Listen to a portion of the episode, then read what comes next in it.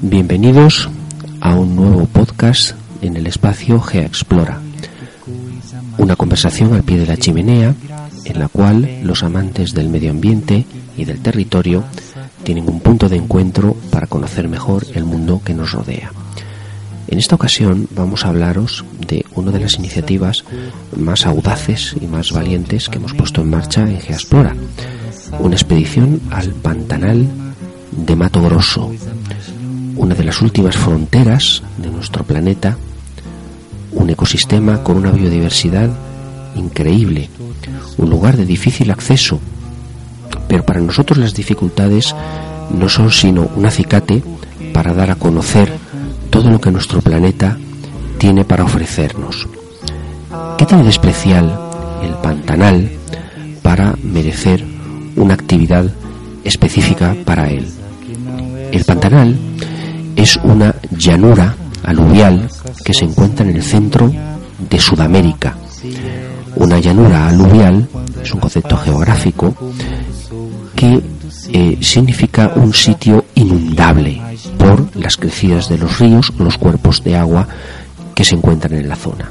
En el caso del Pantanal, se trata de un lugar con una muy escasa pendiente y las aguas tardan mucho tiempo en fluir hacia el océano.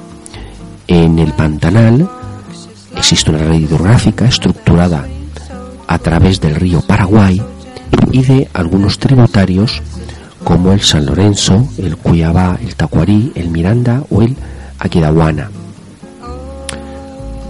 El territorio del Pantanal está dividido entre tres países, el 60% del territorio corresponde a Brasil, entre los estados de Mato Grosso y Mato Grosso do Sul.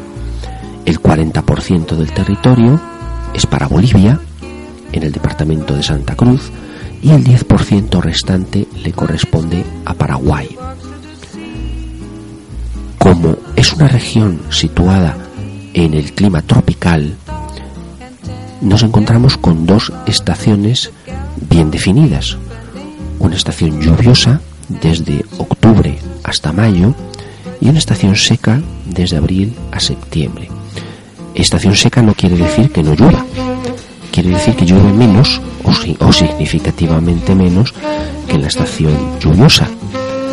Y los cuerpos de agua, las lagunas, eh, las pozas que rebosaban durante la estación lluviosa quedan reducidas del tamaño y se concentra la fauna que busca beber y que busca eh, presas.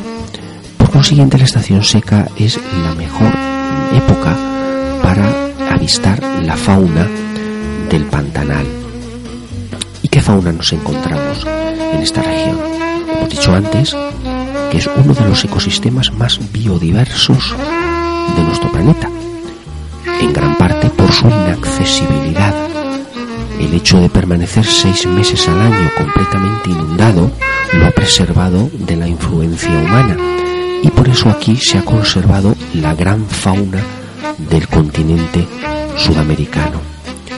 Aquí se encuentran cuatro de los cinco magníficos, los cinco superdepredadores de Sudamérica, el jaguar, el águila arpía, la nutria gigante y la anaconda verde. Solamente no se encuentra aquí el caimán negro, que es un reptil más propio de la zona norte de Sudamérica, más propio de la Orinoquia y de algunas partes de la Amazonía. Aquí en el Pantanal se pueden ver grandes mamíferos como la capibara, que es el mayor roedor del mundo, el tapir, que es el mayor mamífero terrestre de Sudamérica, 650 especies de aves. Pero sobre todo, el, el principal interés de la expedición es tratar de avistar al jaguar, que es el gran superdepredador de Sudamérica, el tercer felino más grande del mundo, tras el león y el tigre, y desde luego el más grande de Sudamérica felino poderoso, fuerte. ¿Cuántas veces no habremos visto en las imágenes de los documentales televisivos cómo el jaguar se introduce en el agua decidido, captura un caimán, le clava sus fuertes dientes para sujetarlo bien por el cuello o por el, por el cráneo y a puro pulso lo saca a la orilla donde lo devorará en la intimidad de la vegetación. Es un, es un portento de la naturaleza y el ver un animal como este os aseguro que puede cambiar la vida, la visión que tenemos sobre el mundo que nos rodea. Proponemos viajar al Pantanal, el jaguar es más fácil verlo desde el agua que desde la tierra. Hay zonas donde se puede recorrer los cuerpos de agua mediante una lancha y prospectando las orillas es posible ver al jaguar cuando se acerca para abrevar, para prospectar el terreno para buscar alguna presa como los incautos caimanes que son una presa frecuente y abundante para el jaguar en esta región. ¿Cómo pensamos organizar la expedición? Eh, nosotros eh, vamos a colaborar con una agencia especializada en este tipo de destinos que se llama Tarana Viajes, que se encargarán de la logística, los transportes y los alojamientos.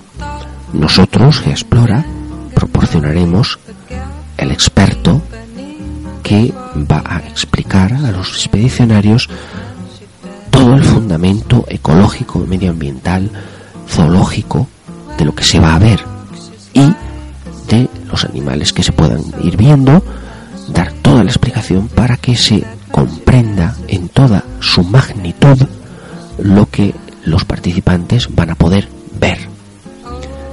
Habrá además dos guías nativos, un guía experto en la región del Pantanal y otro guía que se encargará de la traducción del portugués al castellano.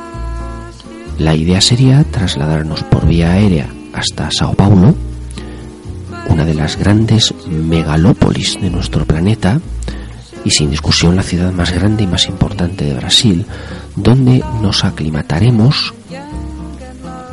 el cambiar la hora, el clima y aprovecharemos para visitar esta ciudad e ir entrando en la cultura brasileña.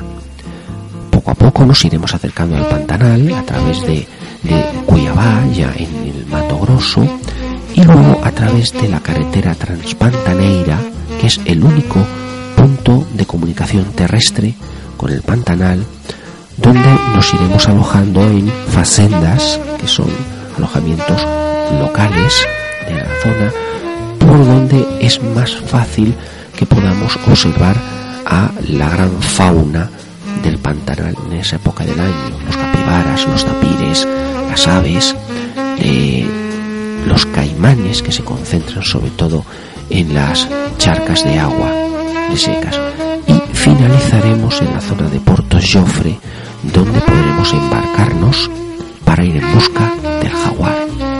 Confiemos en que no nos sea esquivo y podamos regresar a España con ese impacto de haber podido ver en directo y en persona al gran depredador sudamericano.